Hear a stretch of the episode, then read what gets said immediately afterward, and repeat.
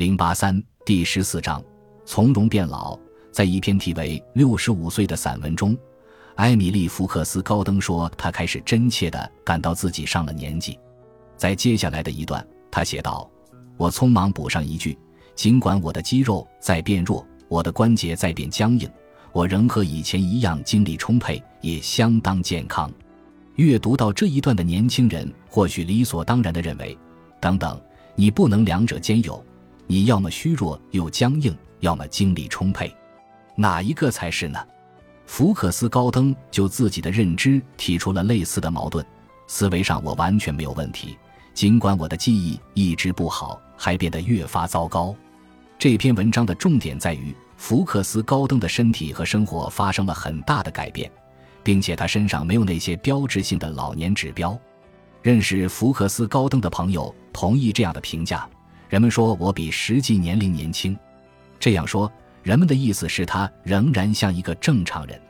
事实是这样。首先，福克斯高登已经超过六十五岁，参照美国法律和绝大多数人类历史，他已经是一个老人，可以退休，可以领社保和医保了。其次，他的身体和思维已经随着年龄改变变得更糟。最后，在他以及那些认为他年轻的人看来，老并不是贬义词。从这些事实中得到的唯一解释是，年老的现实与我们对年老的观念脱钩，至少对于年轻些的老年人确实如此。人们承认，从成年向老年会在不同的年龄发生转变。在快八十岁时，多丽丝·葛朗姆巴赫写道：“这次不同，七十多岁的每个月似乎如灾难一般，没有救赎时刻。”九十岁的英国图书编辑戴安娜·阿希尔回顾年轻的自己时，也有同样的反应。我从六十岁到七十岁都感觉与中年不远，在中年的浅滩上吃出，在岸边的水域寻找方向。过了七十岁就是老人了，突然搁浅在现实的岸上，发现是时候考虑这个问题了。二零一八年夏天，阿希尔和葛朗姆巴赫都一百岁了。如果他们被认为格外的老，这也证明了定义上的七十岁并不是绝对的灾难。然而，每个年纪都有各自的不同。八十岁的佩妮洛普兴高采烈地认为，上了年纪的自己是一个全新的人。这个所谓的另一个人，这个已经到来的自己，变得不再敢冒险，更加厌恶风险，小心翼翼地使用着时间。精神和肉体的问题是关键所在。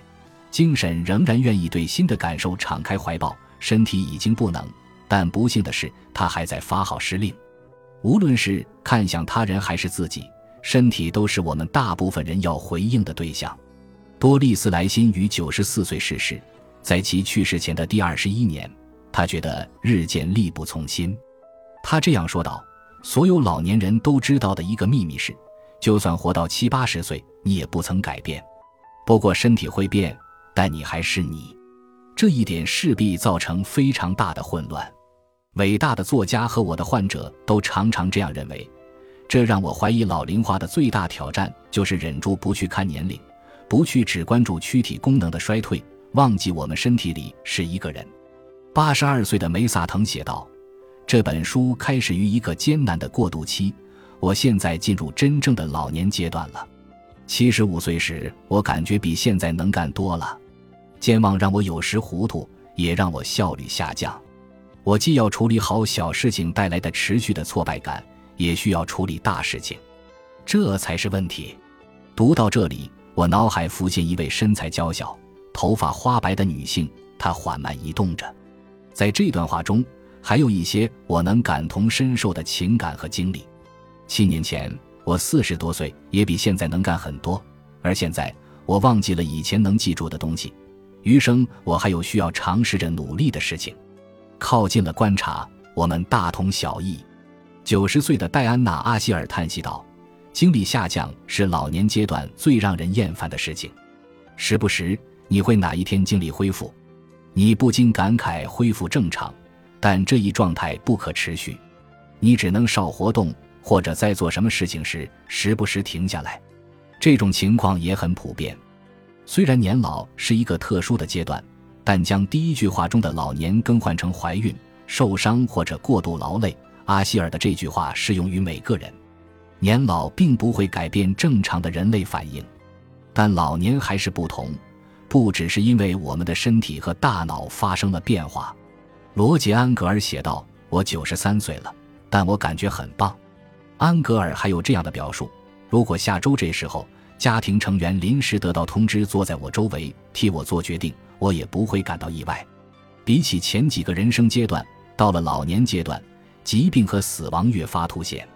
普利策奖获奖者、老年科医生罗伯特·布特勒在五十年前写道：“老年的悲剧并不是我们注定衰老然后死亡这个事实，而是这一过程已经变得令人极其痛苦、卑微、虚弱、孤立，而这一切是没有必要的。”二零一八年的某月，我做了一个思想实验：每去一个地方，我想象着自己看到的那些没有染发、没有填充、没有大背头的人。我观察的越多，我越发现，男性第一缕白头发通常出现在三十岁，女性平均在三十五岁。看了不同族群的人，看了富有和贫穷的人，还有成年人、中年人、年长者、年老者、高龄者、暮年者，在我看到的所有地方，人们都在假装成为其他人。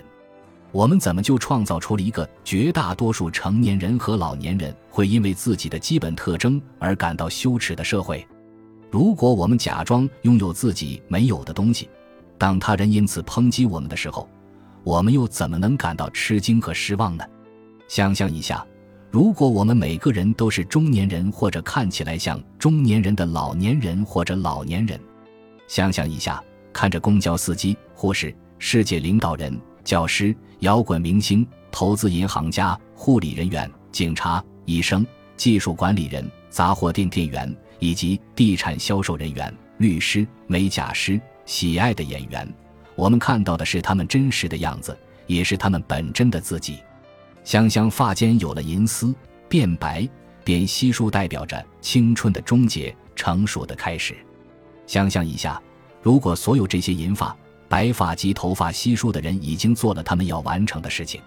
想象一下，我们喜欢、热爱、尊敬、仰慕他们，并且受他们的启发。当他们老了，需要我们的帮助时，我们给他们一个这样的世界和一种这样的世界观。我们仍然看得到你，仍然喜欢你，爱你，尊敬你，敬仰你，并且无论是曾经的你，还是现在的你，作为一个人，你画完了人生这个圈。我们为此深受鼓舞。想象一下。老年人看起来不像他们，而更像我们。